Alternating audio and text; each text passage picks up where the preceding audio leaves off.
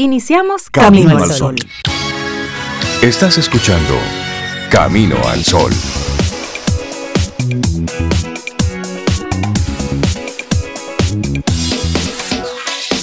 Buenos días, Cintia Ortiz y Sobeida Ramírez. ¿Cómo están? ¿Cómo se sienten? Estoy bien, Rey. Muchas gracias por, por preguntar. Yo espero que Cintia y tú estén bien, igual que Laura Sofía. Y todos los amigos Camino al Sol oyentes también, que estén todos bien. ¿Tú estás bien, Rey? Yo estoy bien. Yo me pasé me pasé revista temprano. Ya, es un sí, sí, estoy bien. Funciona ojo derecho, ojo eh, izquierdo. Estoy completito. Mira, buena pregunta esa. El izquierdo mío tenía problema esta mañana y yo enfoca, enfoca, enfoca. Y el cerebro nuestro ya está sospechoso, Rey, ¿oíste? El cerebro No, estamos bien. No, está bien. Estamos bien. Sí, estamos bien. Estamos bien. Estamos bien. Sí, sí, sí. Esa es la, la consigna. La consigna y la respuesta. El sueño es que estábamos hablando. Sí, hombre. yo que teníamos ahorita, pero eso no para nuestra fiesta. No, eso no para nuestra fiesta. Eso y menos Camino al Sol. Por supuesto, y así. Nosotros vamos arrancando nuestro programa un martes después de un de un lunes que fue bien lunes, muy intenso, con muchas cosas. Así es. muchas actividades, muchas noticias, muchas cosas que ocurrieron en el día de ayer. Lo importante, aparte de cómo va el mundo, es tú, tu vida, cómo estuvo tu lunes. Si quieres, nos puedes comentar a través del 849-785-1110, que es nuestro número de teléfono. Ahí tenemos la aplicación de WhatsApp y nos conectamos. ¿Cómo arrancó tu semana? ¿Cómo va? ¿Cómo van esos proyectos? A este año, este año está nuevo. Este año todavía le falta muchísimo. Este año promete. Así es que busca por ahí esos planes que dejaste abandonados en la segunda semana de febrero, que ya lo soltaste. No, no, no. Retómalo. todavía puedes, todavía, puedes lograr alguna de esas cosas que te propusiste a principios de año. Totalmente de acuerdo contigo. Voy a mm. recoger un par. bueno, la intención del día de hoy es optar a que las cosas saldrán bien. Eso. Ah, sí, siempre apostar a eso. Sí, siempre apostar a eso. Escucho con mucha frecuencia personas que dicen, yo es, me preparo para lo peor, pero espero lo mejor. Eso es una forma de curar las dos bases, digamos. Yo me preparo para el peor escenario, pero en mi corazón, pues yo espero que salga lo mejor posible. Y es sensato, es tú prepararte para el peor escenario posible. Si voy a hacer esto, ¿qué es lo peor que pudiera ocurrir? Esto.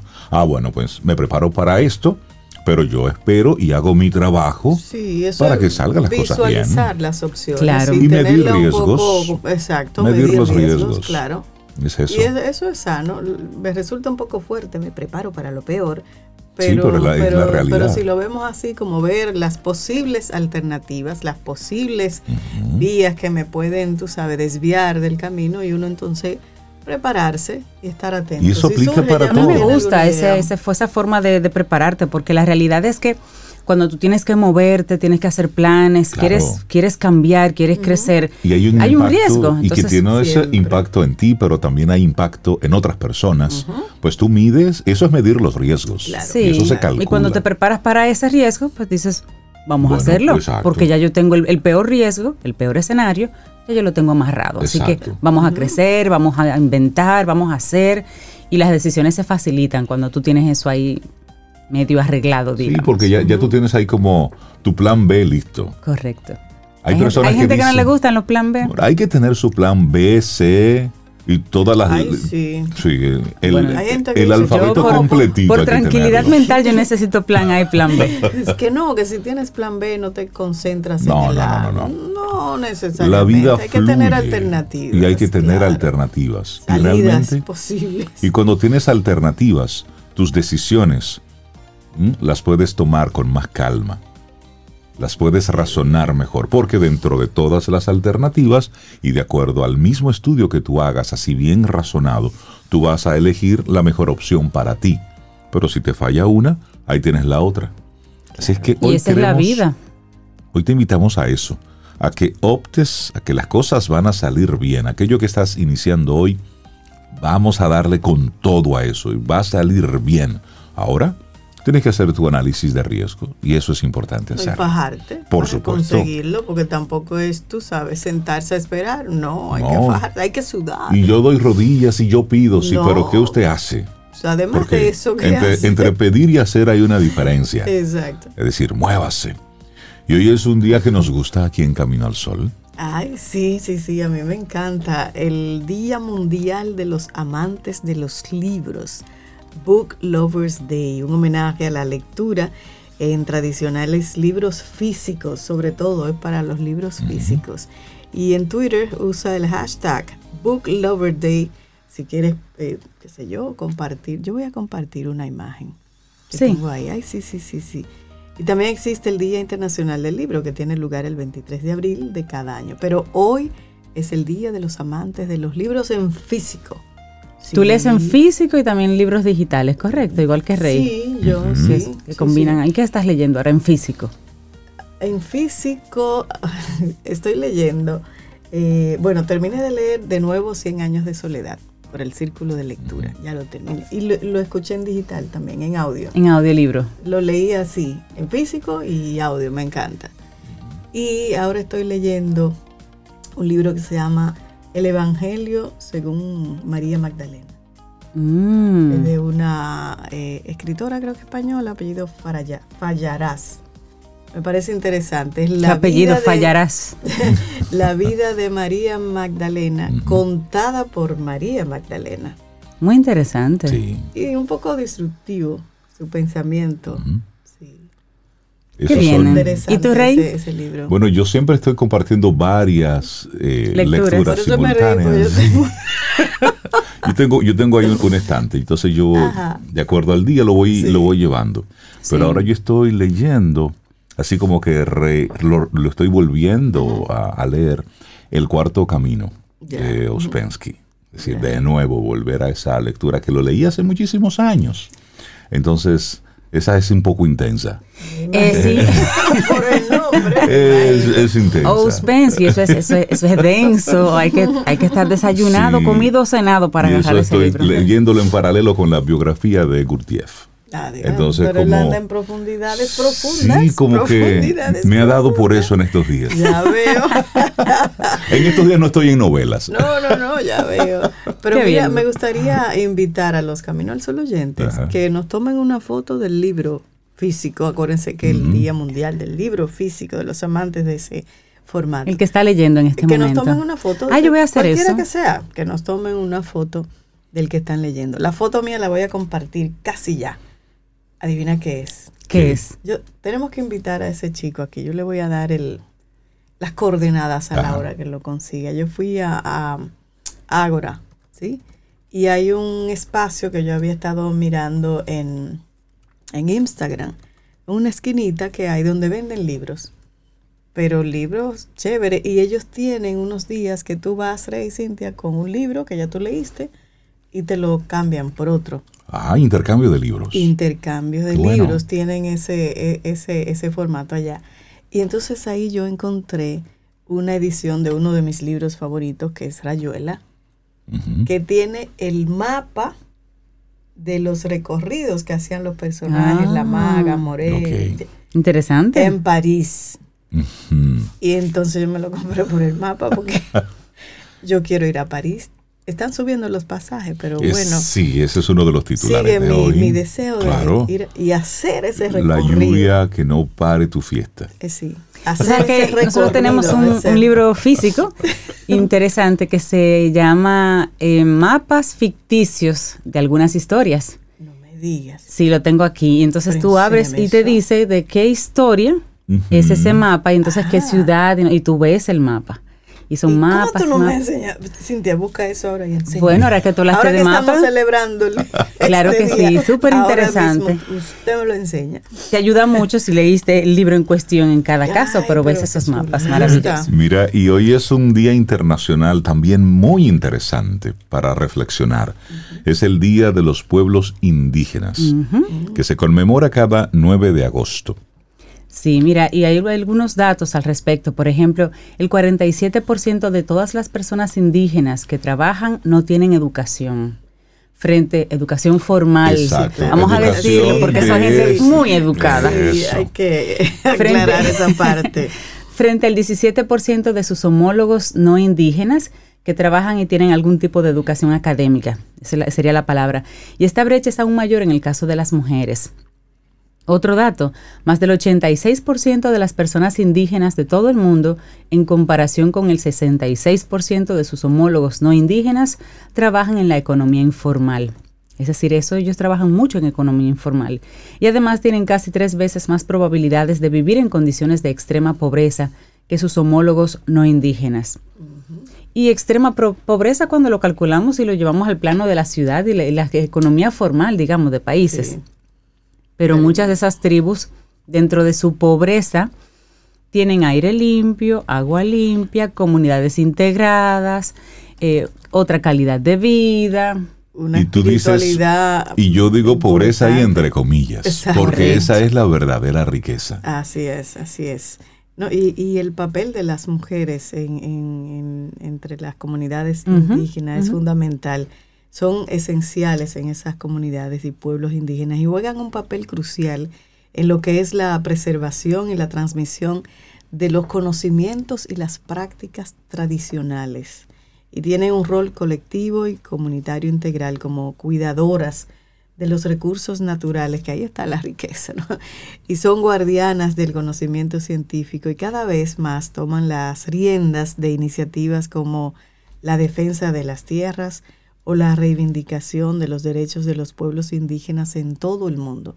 Normalmente las mujeres son las que toman ese, ese papel. Me encanta así como que eh, también abarcan un complejo cultural, cuidan el lenguaje, los sistemas de clasificación, son cuidadoras.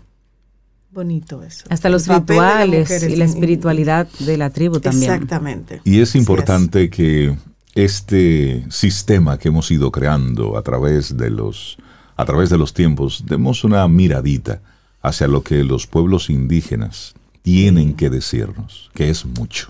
Daniel nos contó un poco Así es. su viaje. Son las 7:15 minutos en la mañana de este martes. Estamos arrancando nuestro programa Camino al Sol. Te recuerdo que conectamos a través de estación 97.7 FM y caminoalsol.do, que esa es nuestra página web. Así es que buenos días. Arrancamos nuestro programa. Y arrancamos con la voz de una artista que se nos fue ayer, de los años 80 a partir de esa década se convirtió en una de las artistas más populares del mundo, sobre todo en esa. 14 eh, de sus discos sencillos estuvieron en la lista de los 10 más escuchados. Cuatro premios Grammy. El musical Grease, junto a John Travolta, fue que la lanzó al superestrellato. Me refiero a Olivia Newton-John. ¿Quién, ¿Quién no bailó eso? Eso marcó toda una generación. Exactamente. Sé que Se pegó mucho esa. Uf, pero, claro. Entonces vamos a iniciar precisamente con, con esta música de la Grease, de la película John Travolta y Olivia Newton-John. Lindo día.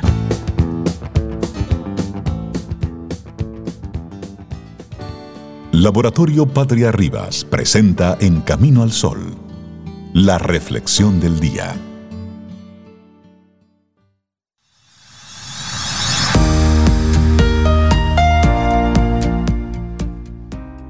Ahora no es momento de pensar en lo que no tienes. Piensa en lo que puedes hacer con lo que hay. Ernest Hemingway. Nuestra reflexión para esta mañana. El lado positivo del orgullo. ¿Cuál es? La validación del yo. Ah, sí, porque miren, el orgullo tiene mala reputación. Normalmente lo asociamos al narcisismo y a los fanfarrones. Sin embargo, esta dimensión tiene su lado saludable ese que nos permite tomar conciencia de nuestras virtudes y valías para fortalecer la autoestima. Claro, el lado positivo del orgullo se relaciona con apreciar nuestras valías y usarlas a nuestro favor. También con encontrar fortaleza en momentos difíciles. Todos nos enorgullecemos de nuestra pareja, por ejemplo, de nuestros hijos y nuestros amigos.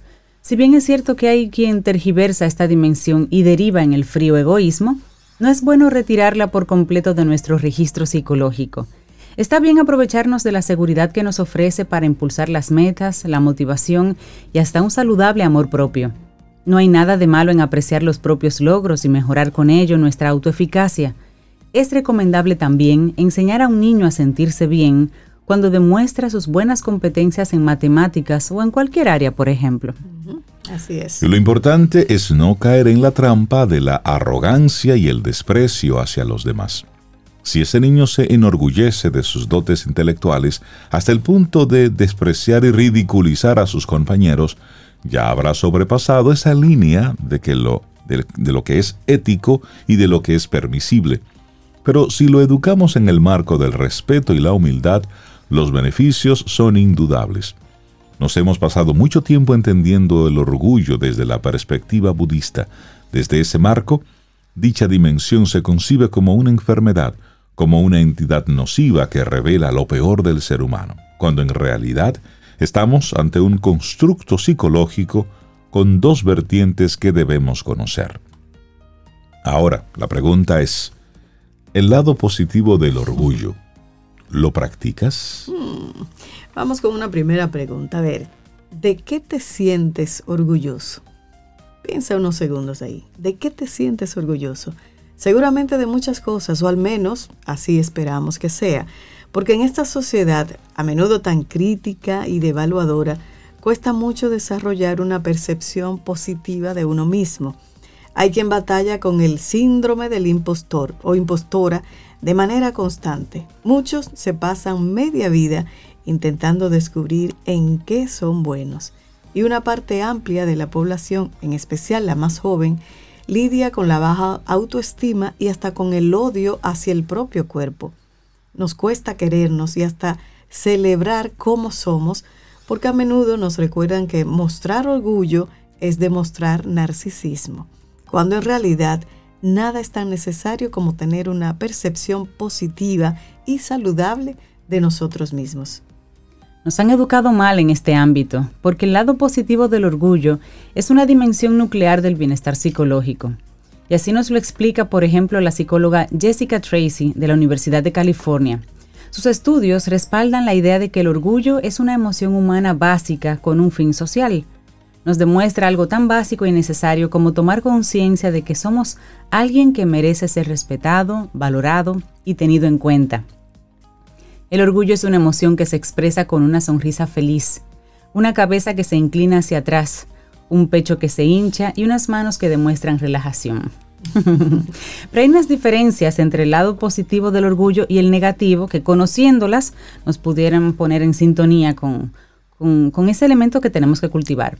Sabemos ya que la ciencia psicológica ha definido el orgullo como una emoción, Ahora, debemos entender que esta puede ser de valencia positiva o valencia negativa, es decir, hay quien lo practica y expresa de manera genuina y saludable.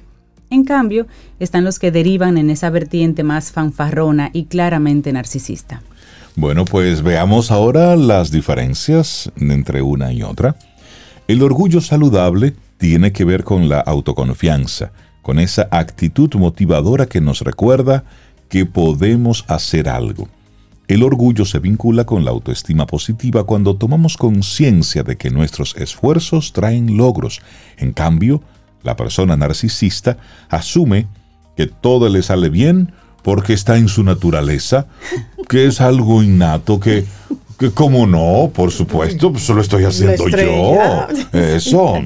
Bueno, la persona que hace uso del lado positivo del orgullo respeta a los demás, se valora a sí misma, pero no se percibe mejor que nadie, no se jacta, no se burla de nadie ni necesita en ningún momento caer en ese juego de la comparación social.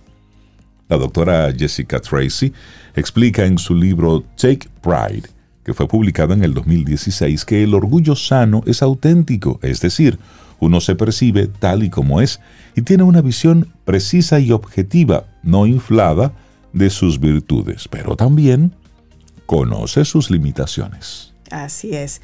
Bueno, el orgullo saludable se combina con la humildad y con la asertividad. A veces hay quien es especialmente bueno en un área de la vida y su entorno lo boicotea.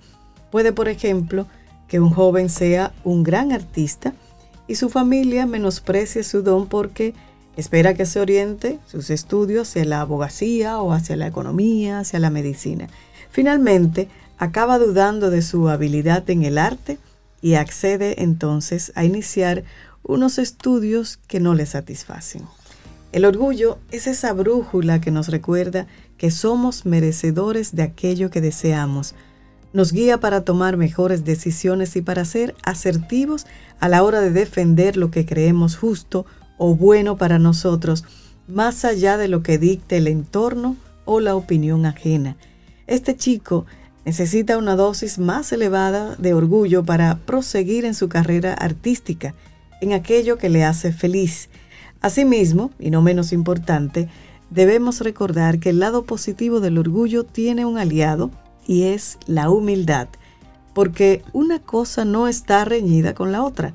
Al fin y al cabo, quien entiende la necesidad de aprecio y valoración positiva hacia uno mismo, no duda en ofrecerla a los demás. Todos merecemos lograr lo que deseamos y sentirnos orgullosos por cómo somos y lo que logramos. ¿Por qué no? ¿Por qué no? Una muy buena pregunta. El lado positivo del orgullo, la validación del yo. Un escrito de Valeria Sabater que compartimos hoy en Camino al Sol. Laboratorio Patria Rivas presentó En Camino al Sol, la reflexión del día. Ten un buen día, un buen despertar. Hola. Esto es Camino al Sol. Camino al Sol.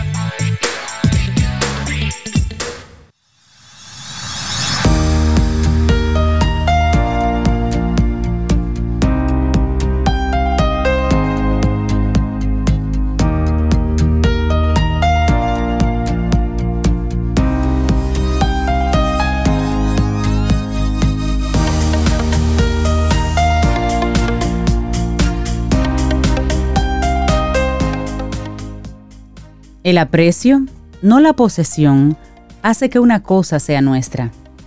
Marty Rubin. Y seguimos avanzando en este camino al sol. Muchísimas gracias por conectar con nosotros en este, en este martes que estamos a 9 de agosto año 2022. Y bueno, Sovida ha estado colocando música de Olivia Newton-John desde el inicio de nuestro programa. Y precisamente ayer Elton John, eh, Elton John no, John Travolta, porque me quedé con el Newton John, John Travolta, quien fue su compañero en la película Grease, bueno, pues le dio un emotivo mensaje de despedida. La estrella de Hollywood, John Travolta, despidió este lunes a su amiga Olivia Newton-John con un emotivo mensaje. Travolta tiene 68 años y protagonizó junto a Newton-John el film Grease en 1978, saque cuenta, donde formaron una pareja icónica del cine, interpretando a los jóvenes Danny Zuko y Sandy Olson. Mira, esa es una película buena para, volver, a, ver. Sí, es muy divertida, muy bien hecha y la música es espectacular. Y él, y él le escribió ayer diciendo, mi queridísima Olivia, hiciste que la vida de todos nosotros fuera mucho mejor tu impacto fue increíble, te quiero tanto, te encontraremos en el camino y volveremos a estar juntos. Tuyo desde el momento en que te vi y para siempre. Así dijo Travolta y se despidió haciendo alusión a su personaje de la película que los unió. Tu Danny, tu John. Ay, qué, bonito, bellísimo, bellísimo. Qué bonito. Sí, sí, para, para recordar ese, icono. Ahí está, dama. Y, tengo un mensajito que, recibimos ayer de una Camino al Sol oyente de nombre Gloria. Oigan qué bonito. Ella dice, hola equipo Camino al Sol, les amo. Qué bello. ¿Cómo empieza? Les amo. Me encanta sentirme segura de que podré escuchar cada día el programa en la hora más propicia y aprovechable para mí. Gracias mil, y eso en negrita. No dejen de enviarme aún, sino acusar a recibo. O sea, esos son los mensajes que le enviamos. Es lo máximo de programa que he escuchado. Música, noticias, contenidos, reflexiones, compartidos de forma amena, con claridad, objetividad, respeto y delicadeza y mucho más. Ustedes tres lo armonizan muy bien. Pues muchísimas gracias por ese mensaje. Gloria. gracias, Lo recibimos. Muchísimas gracias. Bueno, y tenemos... lo, que están leyendo ya, algunos caminos al sol oyente. ¿Ah, sí? Sí, ya están... ¿Qué libros nos están compartiendo hoy en este día para, Este es un día Ah, para sí. tenerle cariño a los libros. A los libros físicos. Sí. Los libros físicos. Déjame ver. Aquí tengo, espérate que ahora se me han perdido. Ay, es que Bueno, pues mensaje, en lo que buscamos lo busco, sí. esos libros, ¿te parece si le damos los buenos días y la bienvenida al señor Tirso Valdés de Holístico? Claro, claro. que siempre nos comparte informaciones potentísimas y hoy él nos hace una pregunta. Pero antes de, vamos a darle los buenos días. Tirso, buen día, ¿cómo estás? Buenos días, ¿cómo están ustedes? Muy bien, Tirso. Contentos de Estamos verte. bien. Estamos Bien. Estamos bien. Tirso Valdés, quien es Wellness Coach certificado, nos acompaña hoy para hacernos la pregunta, ¿promueves un estado propenso al conflicto? Ay, ay, ay. Tirso, ¿y Sí. ¿cómo tú haces esa pregunta? Es decir, usted siempre vive como... Para que que- hagamos la reflexión, una reflexión al respecto, sí, sí. Hay gente que dice, pero yo nunca digo nada, pero yo, que yo dije, pero yo nunca dije nada. Pero promueven el conflicto. Un poco provocadora la pregunta para las 8 de la mañana, ¿verdad? Creo que sí. Hablemos bueno, un aquí, y, y sí, les pongo un poco en contexto. La verdad que ya tenemos muy claro que, que no dormir bien definitivamente que provoca que, que nuestro desempeño durante el día, nuestra productividad a nivel personal y laboral, porque hay productividad personal también, no, no solamente en el trabajo, no sea la mejor. Pero lo que pasa muchas veces desapercibido es que una mala noche de sueño no se queda solo ahí, sino que también provoca que aumente la probabilidad de que tengamos algún tipo de conflicto con esas personas a nuestro alrededor. Porque no dormir la cantidad de horas con la calidad que mi cuerpo necesita definitivamente que me coloca en un estado de irritabilidad difícil de controlar. Entonces, imagínense, señores, no ser productivo, como ya dijimos al principio, combinado con, además de eso, no tener una buena actitud hacia los demás. Yo creo que definitivamente es casi una receta perfecta para tener un mal día, definitivamente. Es así. Entonces, algo, algo que puede complicar esta situación y, y que pasa con bastante frecuencia es que estos conflictos suceden con esas relaciones que menos queremos lastimar. La pareja, los hijos, un colega cercano en el trabajo o algún familiar. Y esto pasa por la cercanía que tenemos todos los días con esta persona y por el nivel de confianza también que tenemos con ellas. Entonces, sin, sin, sin ser muy técnico, ¿verdad? Quiero explicarles un poquito por qué sucede esto, a qué se debe esta irritabilidad. Porque ya sabemos que de noche, cuando dormimos, como hemos comentado aquí en otras participaciones, tu cuerpo no solo descansa, sino que se producen una serie de procesos de noche en que tu cuerpo se repara y uno de esos procesos que sucede es la reparación de tu cerebro, de tu mente. Y es que el cerebro procesa de noche las memorias y las emociones del día. Y para que lo puedan entender un poco, es como si fuera un disco duro en la que toda la información se va acomodando y se va grabando de manera correcta. Así, cuando tú despiertas en la mañana y esta reparación fue realizada, diríamos, de una manera satisfactoria, ya tú estás listo para afrontar todas esas nuevas experiencias del día que vienen cargadas de emociones y de situaciones. Entonces, ¿qué es lo que pasa, señores? Que cuando, esa, cuando eso no sucede de noche de manera adecuada porque no dormiste bien, es muchísimo más probable que pases el día sobre reaccionando a situaciones que normalmente no te sacarían de tus casillas. Es como que, y que sientas también que, que los problemas son en realidad más grandes de lo que en realidad son y que seas más agresivo hacia los demás. Es que tu cuerpo no hizo un proceso y químicamente tú estás afectado, Tirso, digamos. Ese es el día en que tú llegas a la oficina y dices, no estoy en gente. No me hable. Exactamente. que Sí, te dicen porque- buenos días, Rey. ¿Qué tienen de ¿Qué bueno? tienen buenos de días. buenos? ¿Qué de buenos días? Pero fue que yo preparé el cóctel perfecto La para sentirme así. la tormenta La tormenta perfecta. Exactamente, imagínate. Entonces, esto a, nivel de estudios, para, para darle a usted una perspectiva, esto es comprobado con una sola noche de mal sueño. O sea, una noche de dormir mal te pone en un estado de ánimo al otro día que no es el tuyo, que no es el adecuado. Incluso tú mismo lo puedes sentir. Pero imagínate si no es una noche, si tú vienes arrastrando ya muchas noches de mal dormir. Como un imagínate lo que pasa con tu actitud. Es decir, como un hábito. Después de ese mal día, tener entonces una mala noche y así sucesivamente hacerlo por semanas, por meses, por años, pues ya se te instala. Pero me quiero quedar, Tirso, en ese día en el que fui preparando la tormenta perfecta para, para tener entonces mal humor, irritabilidad, escasez de ideas productivas. Un día así, Tirso, ¿es recuperable? Un día así puede ser recuperable, Rey. Eh, quizá tomando algunas medidas. Y, diría yo que la primera es darte cuenta de cómo estás, darte cuenta. Es como si, fueras un instrumento, darte cuenta que estás desafinado, darte cuenta de, hacer esa conciencia de, wow, pero quizás le hablé a esta persona mm. en una manera en que yo usualmente no hablo. Porque incluso sucede que uno se siente mal, uno lo siente, uno después que quizás tuvo eh, ese pequeño enfrentamiento con alguien o, discutió con alguien o contestó de una manera no adecuada, uno lo siente, uno dentro de sí siente que esa no fue la manera adecuada. Como que lo hice mal.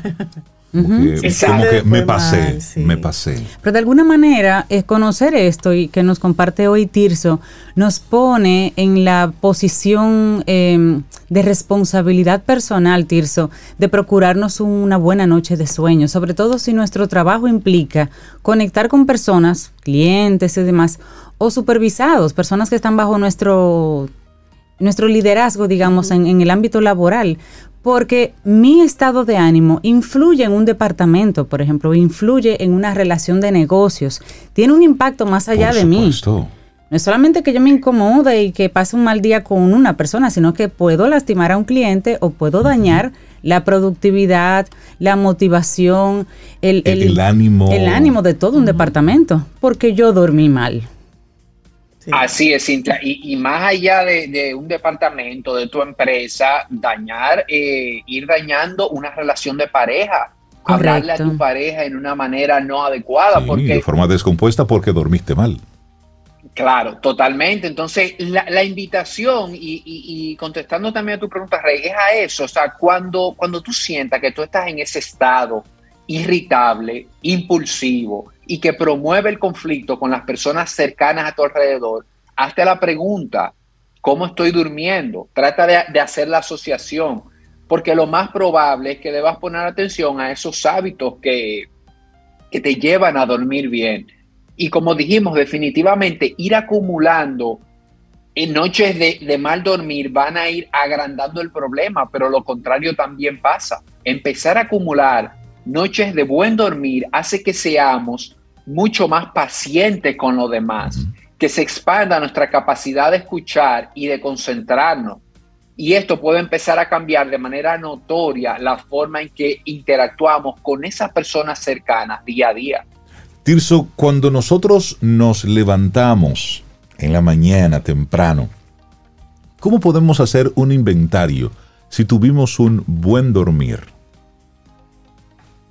Creo que la manera más acertada de hacer esto es preguntártelo a ti mismo, Rey. Es ver cómo tú te sientes. Es conectar contigo unos minutos y ver cómo me siento. Tengo ganas de empezar el día. No me siento bien, no dormí bien. Si ya de antemano lo sé, puedo empezar, eh, puedo autoprogramarme, diríamos, a déjame llegar a la oficina, aunque no voy a a tener la mejor actitud, no, no me siento bien. Voy a tratar de que las conversaciones sean suaves, voy a tratar de ahorrarme cosas que no tenga que decir. Empezar el día quizás hidratándote bien, esto es algo importante, tomar agua, tomar un par de vasos de agua para compensar un poco e, esa mala noche que, tuviste. De repente un, y ese es importante, eso que tú dices, Tirso, porque estamos haciendo ahí un acto de conciencia y de responsabilidad. Es decir, ok, tuve una mala noche, no descansé, me puedo irritar en cualquier momento y eso es vivir con responsabilidad. eso es soltar el piloto automático y hacerme consciente y responsable de que en este día puedo estar más susceptible. Entonces, a lo mejor una buena técnica es también evitar puntos de conflicto. Es decir, si hoy no me siento muy bien, esa reunión importante, si la puedo posponer, esa conversación que puede ser a lo mejor muy conflictiva, pues mira, es mejor que tengamos esta reunión otro día. ¿Y por qué? Una respuesta elegante no sería porque no dormí bien, no estaría chévere. Porque, no estoy en gente. porque no estoy en gente. Pero sí es, es saludable posponer esas cosas que puedan desatar entonces un conflicto posterior. Claro. Tú sabes qué, qué me funciona, qué me funciona a mí, oye, qué raro. A ver, yo normalmente duermo muy bien, pero cuando no duermo bien, mi cuerpo lo, lo sabe de inmediato y me levanto. Y esa rutina que hago cotidianamente, la hago con más conciencia a veces lo hago, lo hago como ya rutinario, normal, me baño, me cambio, café, que lía, todo. Pero cuando no duermo bien, me detengo más tiempo en hacer cada actividad, cada tarea con detenimiento, con conciencia y reflexionando sobre ella. Y eso me, me, va como relajando y el sueño hasta se me olvida. Te vas conectando con ese aquí y ahora. Sí, exactamente. Eso me funciona. Y mira qué interesante, Sobe, que hablas de la rutina de la mañana, porque esa, esa, es otra forma también, eh, contestando a tu pregunta, Rey, de cómo conectar contigo. La rutina de la mañana sirve mucho para esto, para tú hacerte preguntas y conectar contigo primero. Fíjate cómo a veces suena el despertador, nos despertamos huyendo y ya entramos al día a día. Me voy a bañar, me empiezo a desayunar. Yo, yo no tomé ningún momento para conectar conmigo, que es lo que me permite tener una rutina de la mañana, un espacio en el que yo hago como un check, como que yo digo cómo me siento, cómo estoy, hago una meditación, hago respiración, hago alguna cosa que me conecten y ahí salgo al mundo, pero salgo al mundo a hacer todo mis pendientes desde haber conectado conmigo y desde saber cómo estoy para ver desde qué ángulo me voy a enfrentar a cada situación. Tirso Valdés, hoy nos estás compartiendo oro. Porque mira, a veces cuántas cosas lamentablemente hemos dado al traste. Una buena planificación, un buen proyecto, simplemente porque el agotamiento me venció. Ayer teníamos una, reunión con el equipo de trabajo eh, aquí en, en la oficina y decía precisamente uno de los muchachos que el ambiente, el buen ambiente de trabajo, pues propiciaba que esos días, cuando no te sentías muy bien, cuando no estabas en gente, pues el ambiente de trabajo propiciaba el que tú volvieras a estar en sintonía con, la dinámica del, trabajo. Y eso es importante, tener un ambiente laboral que sea lo suficientemente relajado, distinguido, sano, y que alguien pueda preguntarte, dime, ¿qué fue lo que te pasó? Es decir, detenernos un momentito en ese compañero de trabajo que estamos viendo un poquitito diferente hoy. en la mañana temprano. Dime, ¿cómo estás hoy? Pasó algo, todo bien. Y a veces esa pregunta hace que aquel que no durmió bien, que arrancó una mala mañana, pues diga, ah, alguien está notando que no estoy bien.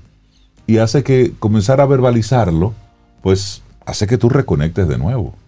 Claro, y, da también la oportunidad de que tus compañeros de trabajo puedan entender que ese día tú no estás en tu mejor momento. Exacto y, que hasta que te cuiden. No, vamos a dejar su vida tranquila, que ya tú sabes. Y es que reconocer todo eso es relevante porque si vemos a veces las noticias, muchos casos lamentables suceden en personas que la gente luego reconoce que son buenas personas.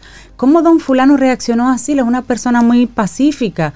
¿Cómo doña fulana hizo esto? Si es una persona tan amable, tan tranquila.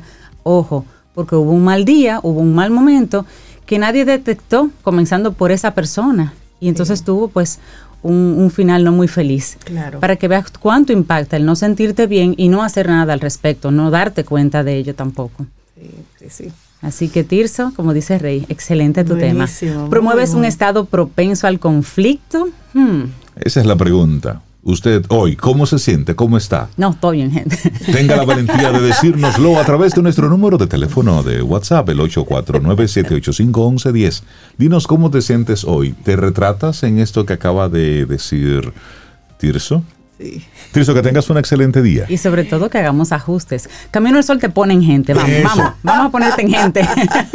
Bien, feliz día para ustedes. Muchas gracias. una invitación a los Camino al Sol oyentes de que busquen mi Instagram, Holístico RD, y ahí pueden descargar una guía para dormir mejor, los puntos prácticos y accionables que, que pueden hacer para empezar a tener noches de mejor sueño. Van a Holístico RD al perfil, al link y ahí van a poder descargar de manera gratuita esta guía. Excelente. Gracias por ese aporte. Tirso, yo la voy a descargar para regalársela a Cintia y Cintia la va a descargar para regalármela a mí. Muy bien. Trato hecho. dos días como que Feliz día, señores. Igual para servirse. Un abrazo. Que nuestros amigos Camino al Sol oyentes son son activos y son parte de la producción y de inmediato uno de ellos me, envió esto. A ver si puede, si lo podemos escuchar. Dale. A ver si, si suena bien. A ver. Me preguntó un periodista cuándo cada ¿Cuándo venís? ¿Por qué venís? ¿Qué decide que vengas a un lugar? Y le dije que vengo cuando hay que venir a decir lo que hay que decir fundamentalmente que el paraíso no está perdido, sino olvidado. Y que en una eternidad siempre se puede empezar de nuevo.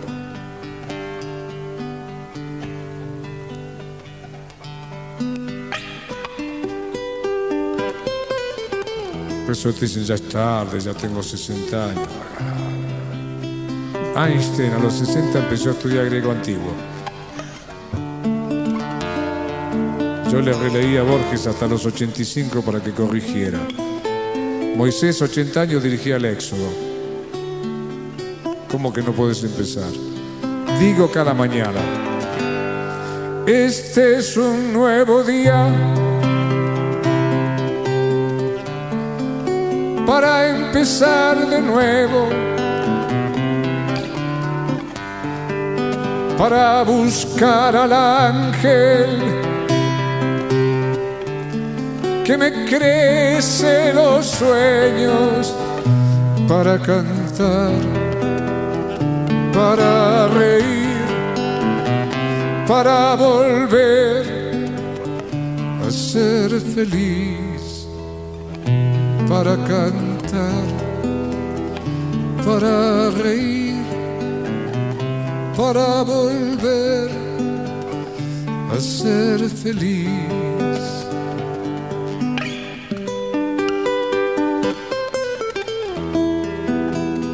Cada mañana. Es la canción que canto cada mañana. Le doy las gracias. Y me digo, ahora vas a ver cómo vas a vivir. Porque estoy de novio conmigo.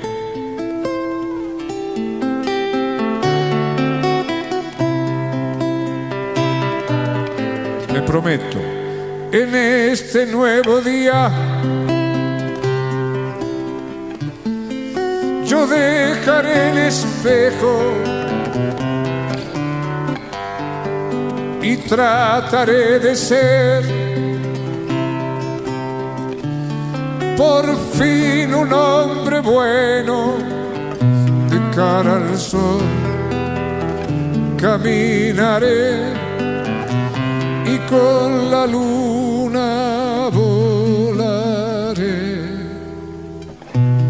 al caminaré y con la luna volaré.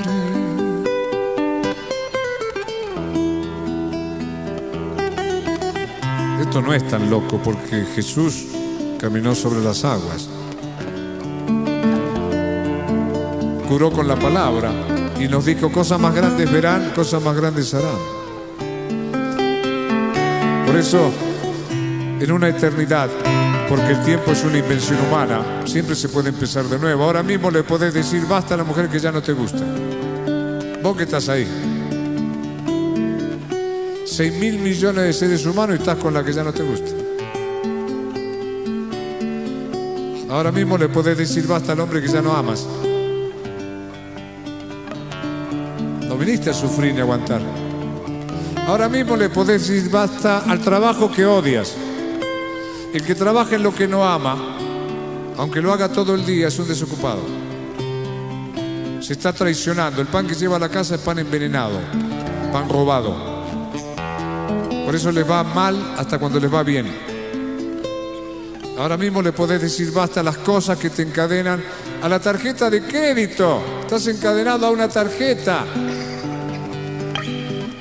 Ahora mismo le podés decir basta a los noticieros que te envenenan desde la mañana.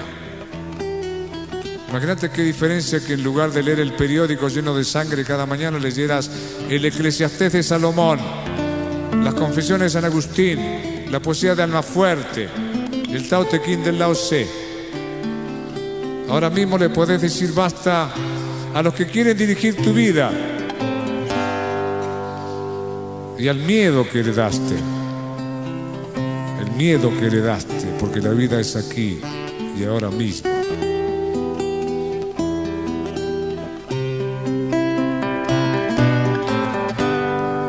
Este es un nuevo día, siempre lo es. Para empezar de nuevo,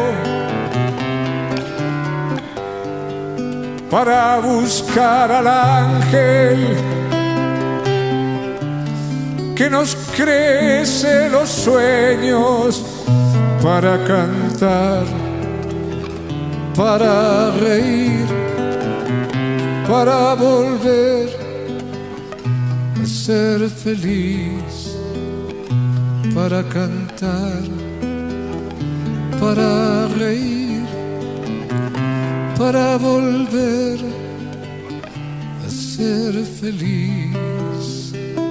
849-785-1110. Ese es nuestro número de WhatsApp. Escríbenos. Camino al Sol. Tomémonos un café. Disfrutemos nuestra mañana con Rey, Cintia, Soveida, en Camino al Sol.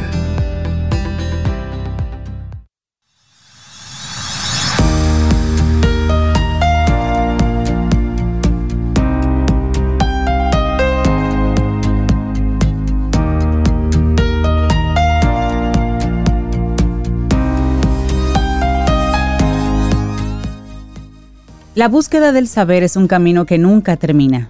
Todos los días tenemos una nueva oportunidad para hacer crecer nuestros conocimientos y los ejercemos aquí en Camino al Sol. El próximo miércoles volvemos con nuestro segmento Quien Pregunta Aprende con Escuela Sura, donde tendremos un nuevo tema súper interesante para ti.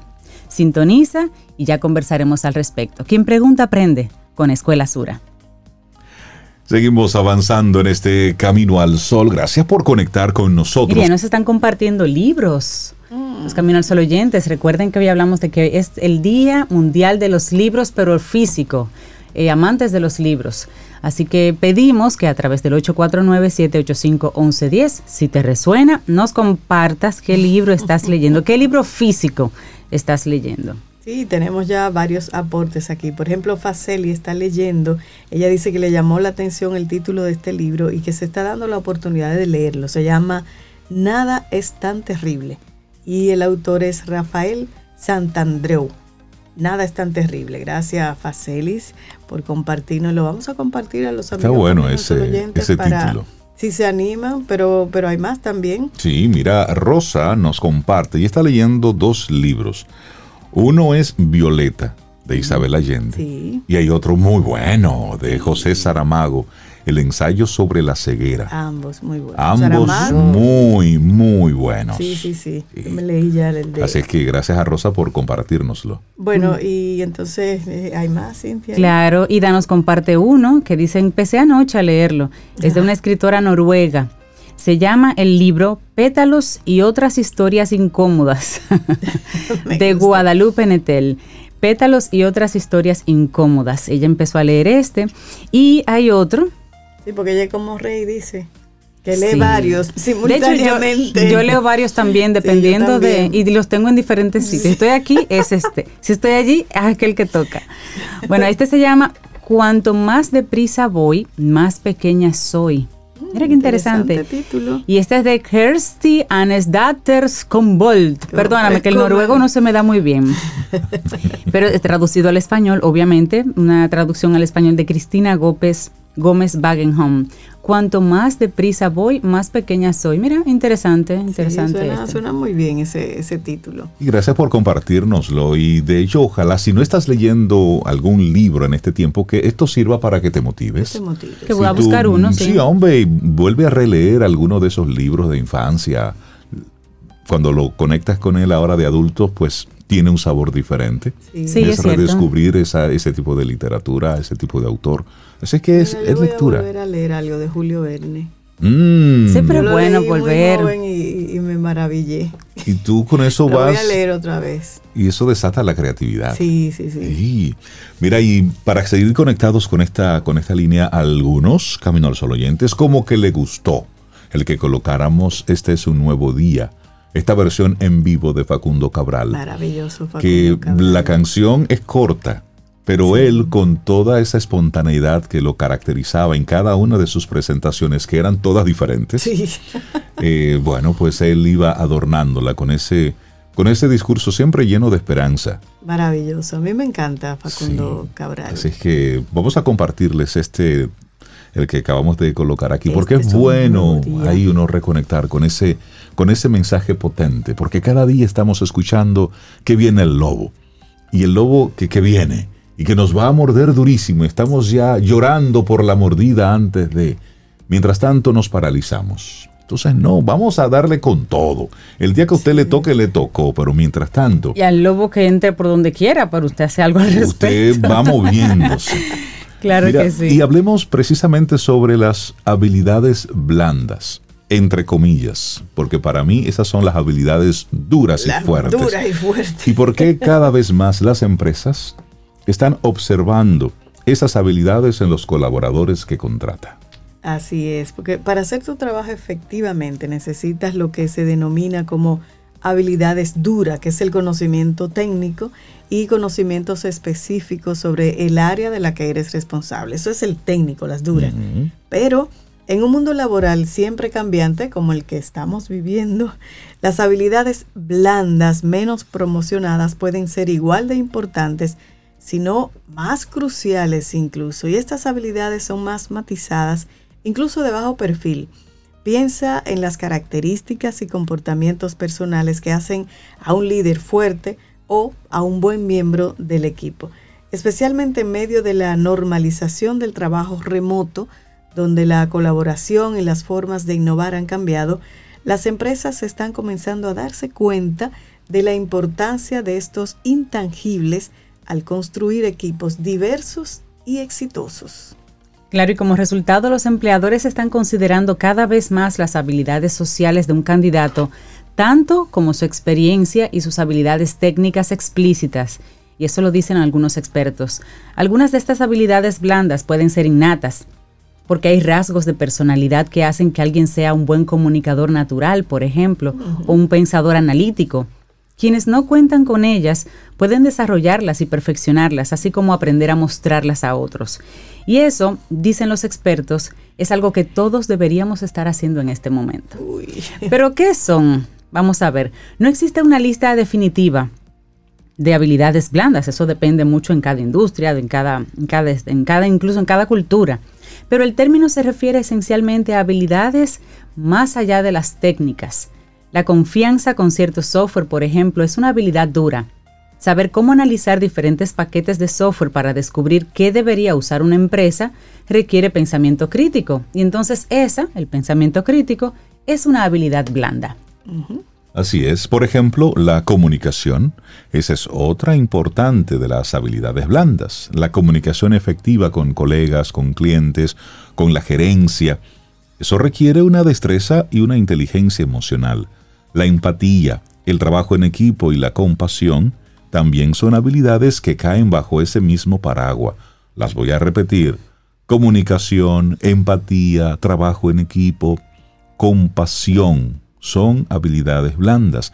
Y este término, habilidades blandas, en sí mismo es solo una especie de jerga. Y esto lo dice Eric Fraser, autor del libro The Psychology of Top Talent y profesor asistente de psicología en la Facultad de Medicina de la Universidad de Yale. Desde el punto de vista de la ciencia del comportamiento, realmente se refiere a una serie de mentalidades y comportamientos. Algunos ejemplos de esas mentalidades de habilidades blandas puede ser alguien que aprende continuamente o alguien que es muy resiliente. Muchos comportamientos, pensamiento crítico, escucha activa, resolución imaginativa de problemas, solamente por nombrar algunos. También son habilidades interpersonales, las mismas habilidades que le permiten a los trabajadores operar con éxito dentro de esa jerarquía de la empresa y también llegar a la cima. Generan relaciones interpersonales exitosas. Esto en esencia es el término, este término no es más que otra forma de decir habilidades interpersonales, es decir, las habilidades blandas es lo mismo que habilidades interpersonales, esa capacidad de tu poder trabajar con otro. Así es. Y como dice este experto, se trata del sentido de identidad de una persona y de cómo se relaciona con otras. Y muchas habilidades blandas son muy prácticas, como por ejemplo la eficiencia, la priorización, la organización y la gestión del tiempo. Todas características que se están volviendo cada vez más críticas para los trabajadores remotos e híbridos. Las personas que tienen un alto desempeño tienen la disciplina para estructurar su día y ser altamente efectivas dentro de un marco de tiempo establecido. Eso sigue diciendo Fraser. Y las habilidades blandas no solo son útiles en el trabajo, generalmente, escuchen bien, son invaluables. y un cambio notable. A medida que muchas de las partes altamente técnicas del trabajo se automatizan cada vez más o se reemplazan por herramientas tecnológicas, las empresas buscan empleados que puedan resolver problemas, hacer malabarismos con mayores responsabilidades y trabajar bien con los demás. Claro, y la actual escasez de mano de obra también hace que las organizaciones se centren en la longevidad. Los empleados que tienen las habilidades interpersonales y la inteligencia emocional para llegar a puestos de liderazgo ofrecen mucho más valor. Además, las habilidades blandas se han vuelto aún más importantes en el panorama laboral pospandémico y en gran parte remoto. Por ejemplo, la comunicación tiende a ser mucho más matizada y compleja cuando los trabajadores no se ven cara a cara con sus colegas, sino por cámaras o sin cámaras. La adaptabilidad también es una habilidad blanda y los últimos dos años, tres años, han requerido mucho de ella. Como resultado, los empleadores buscan activamente candidatos que tengan estos intangibles. En una revisión el año pasado de 2021 de más de 80 millones de ofertas de trabajo en 22 sectores industriales, la organización educativa sin fines de lucro America Succeeds descubrió que casi dos tercios de los puestos incluían habilidades blandas entre sus calificaciones y en todas las ofertas de trabajo, de las 10 habilidades más demandadas, 7 eran blandas. Incluidas entre esas 7 la comunicación, comunes a todas, la resolución de problemas, común a todas también, y la planificación. ¿Sabes qué? Ese mismo informe mostró que ciertos tipos de puestos priorizan aún más las habilidades blandas. Eran las, las calificaciones más deseadas para el 91% de los puestos de gestión el 86% de los puestos de operaciones comerciales y el 81% de los puestos de ingeniería. Un hecho que puede sorprender, ya que es un campo generalmente considerado como altamente técnico. es decir, inclusive cuando alguien tenía pocas habilidades de comunicación, le decían, tú deberías ser como ingeniero, matemático, contable, algo así. Porque eran, eran áreas donde tú no tenías mucho contacto humano. Pero eso era antes. Pero también no se había pensado en que tú tenías poco contacto, decían, pero realmente tú liderabas un equipo. Por supuesto. Tú tenías mucha gente bajo tu mando y tenías que lograr que ese equipo colaborara entre sí. Entonces, siempre se necesitó esa habilidad y no la vimos. Entonces que antes no le dábamos la importancia que tiene hoy. Así es. Y es, interesante parte del, del, resumen que ellos hacen. Dice, hay una comprensión ahora mucho más profunda de que las personas vienen primero antes que el desempeño. Así es. Y todo eso se aprende, ¿saben dónde?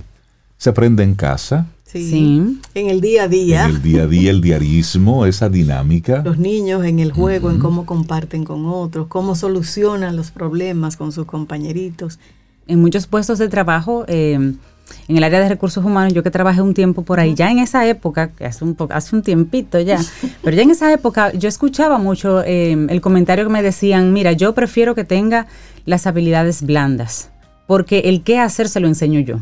Lo que va a hacer la persona aquí, yo se lo enseño. Sí, sí, sí, sí, Pero tráeme una persona que pueda trabajar con otros. Se llamaban habilidades interpersonales. Exactamente. Sí, era así como que, le llamaban. Pero además dice eh, este, este artículo que no quiere decir, y eso es importante, que las habilidades técnicas hayan quedado en el olvido. No, para nada, atención. Y eso lo agrega. Pero las empresas se han dado cuenta cada vez más de que enfatizar las habilidades interpersonales que mantienen unidas a las organizaciones es lo que genera grandes resultados. No es solo la parte técnica. Lo bueno es que estas habilidades se pueden aprender.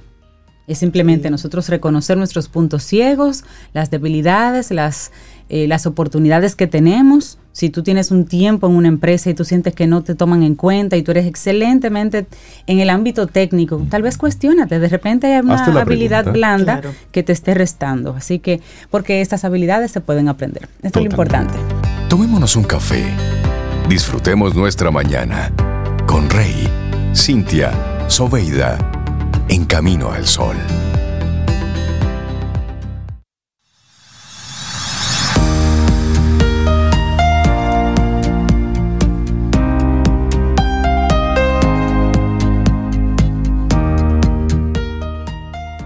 La siguiente frase es de Deborah Day. Dice, conectarte con aquellos a quienes conoces, amas y aprecias, restaura el espíritu y te da energía para seguir avanzando en esta vida. Así que ajúntense con la gente chévere. en español aquí. con la gente que usted quiere, júntense. Mame, yo además me junto con gente chévere. Con gente chévere. Bueno, pues lo decía Facundo Cabral. Exacto. Es decir, entre tantos miles de millones de personas, usted se junta con, con, quien le hace daño, con el que usted no quiere. Exacto. Entonces el problema, se vende? El problema es suyo. El problema es suyo, no del otro. 8.40 minutos, vamos avanzando en este camino al sol y recibimos a Ana Ben Cosme encargada de comunicaciones para hablar de un congreso de formación docente, porque en Camino al Sol siempre tenemos un gran espacio abierto y disponible para hablar de educación. Ana, buenos días y bienvenida a Camino al Sol, ¿cómo estás? Muy buenos días, pues yo aquí contenta, llevándome de, sobre, eh, de Cintia, contándome con gente chévere. Ah, sí. y nosotros contigo también, Ana. Qué bueno verte otra vez.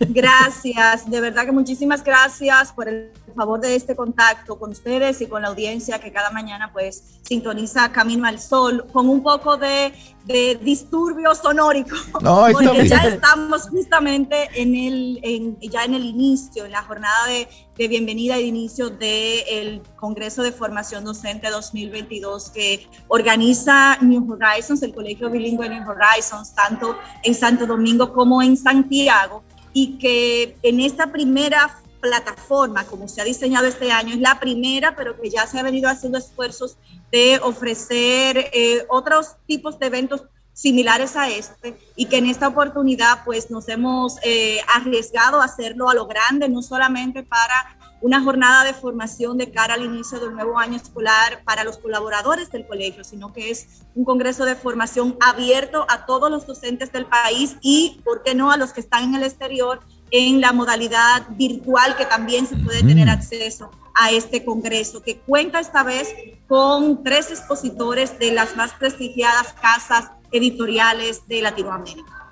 Hablemos precisamente de cuáles serán los temas que van a estar tocando en este Congreso de Formación Docente.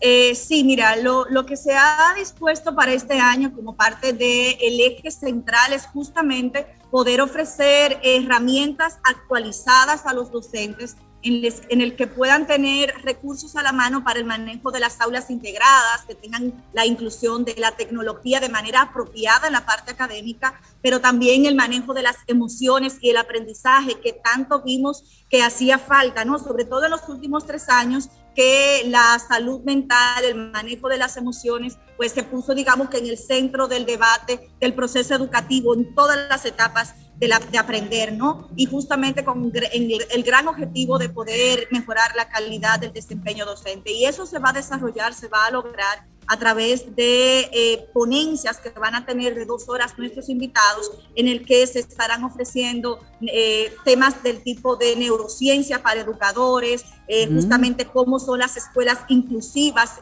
la construcción de una escuela inclusiva que, en, el que todos somos actores y somos parte, pero la escuela inclusiva desde la perspectiva educativa, no, no que, aquí quisiera como aclarar este punto, no la inclusión con, como el debate público y actual que se tiene en todas las plataformas, eh, en todos los em, espacios de comunicación, sino como en las formas distintas de aprender, como los niños con eh, modos distintos de aprender, con capacidades y eh, condiciones distintas, pues puedan encontrar en los espacios académicos un, lugar para cada uno, ¿no? Y a veces hablamos de inclusión teniendo una escuela para tal discapacidad, tener espacios particulares para esos niños, pero la irreal inclusión es poder tener en las aulas eh, espacios en el que todos seamos iguales. Y esas herramientas, esos recursos es lo que queremos poner en la mano de los eh, docentes en este, en este congreso, así como eh, también opciones que pueden tener los papás en las casas de cómo criar de manera saludable, cómo la violencia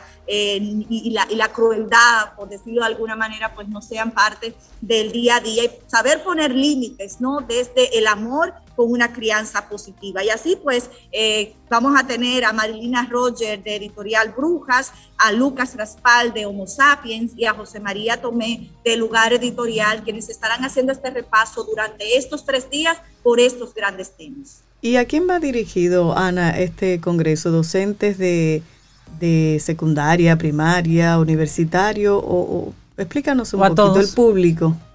Sí, realmente es una formación docente abierta, sobre todo enfocada a la educación preuniversitaria, sin mm. duda, por, porque ya es el ser humano que todavía está en construcción, ¿no? Y aquí hay mucho, mucho de eso, de ver el aprendizaje, cómo aprenden los niños y formar, digamos, o dar un poquito más de cimiento a esa base, a esa zapata que todo sistema educativo necesita. Pero aquel docente que de alguna manera entienda que necesita eh, parte de estos recursos, pues bien puede hacerlo por día. El, el, que se inscriba no necesariamente tiene que estar atado a una inscripción de los tres días del Congreso, sino que también puede jugar con eh, la agenda y poder participar en algunas de estas de manera específica porque si bien hay un hilo conductor, cada una pues tiene sus propias, es una conferencia con un eh, conferencista de renombre internacional que tiene, digamos, que su apertura y su cierre en cada, en cada una de las ponencias, aunque el Congreso en sentido general, pues tenga eh, toda una gran temática, ¿no? Y los que lo desean hacer, pues pueden hacerlo simplemente por las plataformas digitales y acceder a las que les interese de manera específica.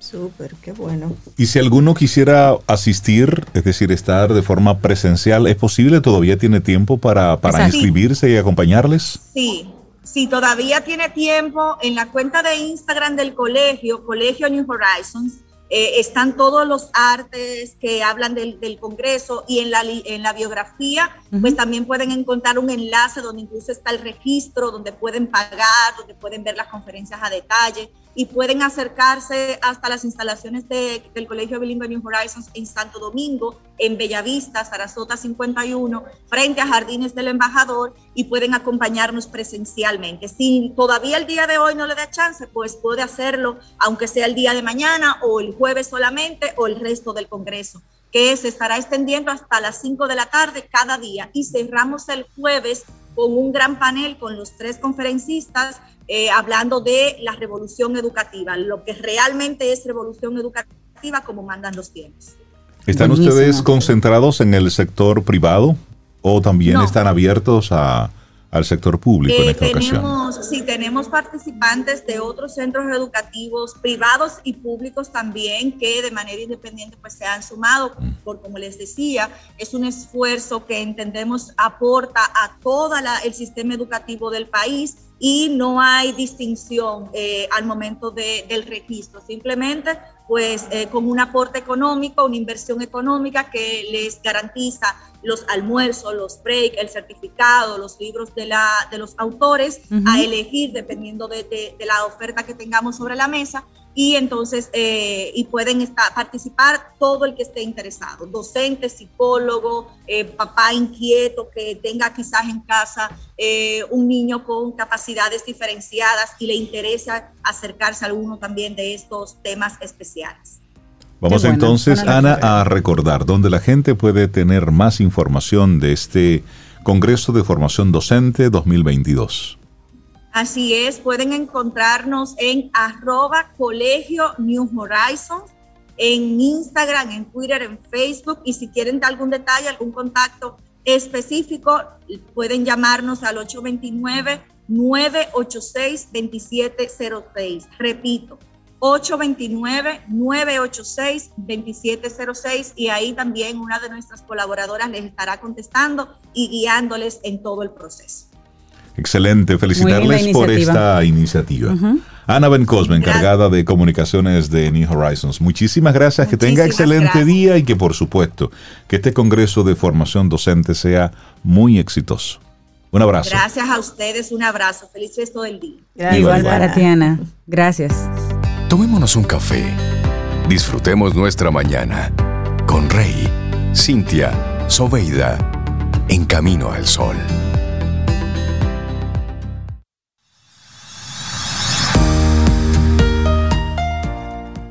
Al expresar nuestra gratitud, nunca debemos olvidar que el mayor aprecio no es pronunciar las palabras, sino vivir por ellas. John F. Kennedy. Bueno, y vamos ya llegando a la parte final de nuestro programa por este martes, pero mientras usted anda por ahí ya sin mascarilla, abrazándose con todo el mundo, hablándole de cerca a la gente.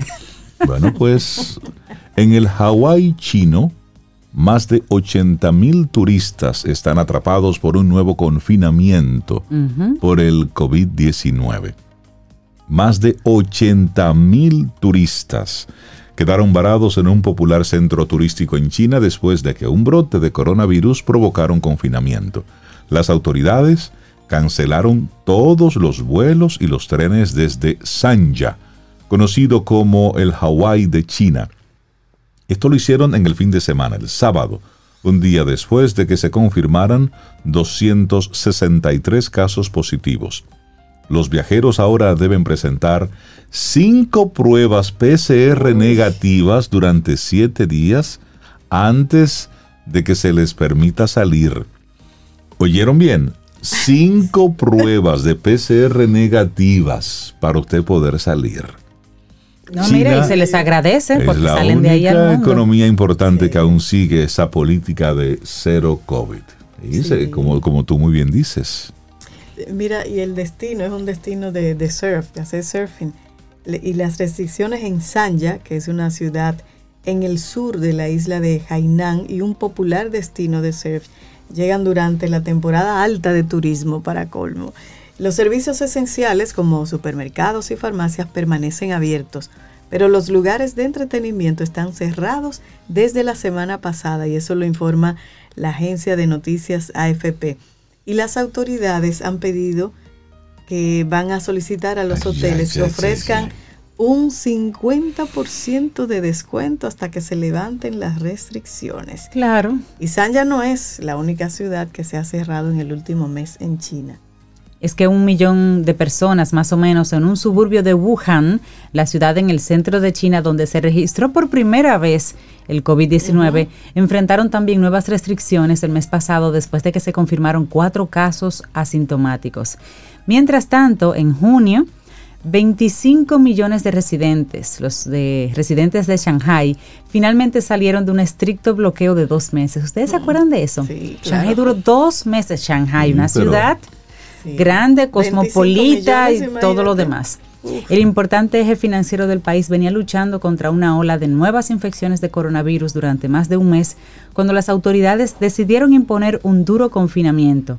La medida se tomó después de que los casos subieron a más de 13 mil por día pese a que comparado con otras situaciones internacionales, pues las cifras ellos no, la veían tan alta, pero tomaron la decisión. Sí, pero una cosa es que haya un confinamiento y tú estás en tu casa y otra cosa es que el confinamiento sea en un espacio turístico donde tú estás pagando un hotel. No importa si lo ponen a un 50%, a un 25%, a un 1%. Tienes gastos, claro. Es que tienes unos gastos de alimentación, de, de estar ahí. Así es que más de 80 mil turistas están atrapados en lo que se conoce como el Hawái chino. Y que están en destino de playa, pero no es que están bañándose en la playa. No, no pueden salir. No pueden salir. No hay habitación, no hay tren, no hay nada. Así es. Viaje turístico. Y tiene que presentar cinco pruebas PCR negativas para poder salir. Muy Entonces, usted cuando llegue a algún lugar que esté muy cerrado, use su mascarillita. Va a estar muy cerca de alguien, póngase su mascarilla. Hay que seguirse cuidando. De eso se trata. Así, llegamos al final de nuestro programa Camino al Sol. Por este martes estamos a 9 de agosto. Mañana miércoles, si el universo sigue conspirando, si usted quiere, y si nosotros estamos aquí, bueno, pues a lo mejor tendremos un nuevo camino al sol. será. Mientras tanto, sigamos así en la nostalgia y agradeciendo a Olivia Newton-John por su música. Entonces, por eso cerramos con esta. Ni la voy a presentar, solo le voy a desear. Lindo día. Hasta mañana.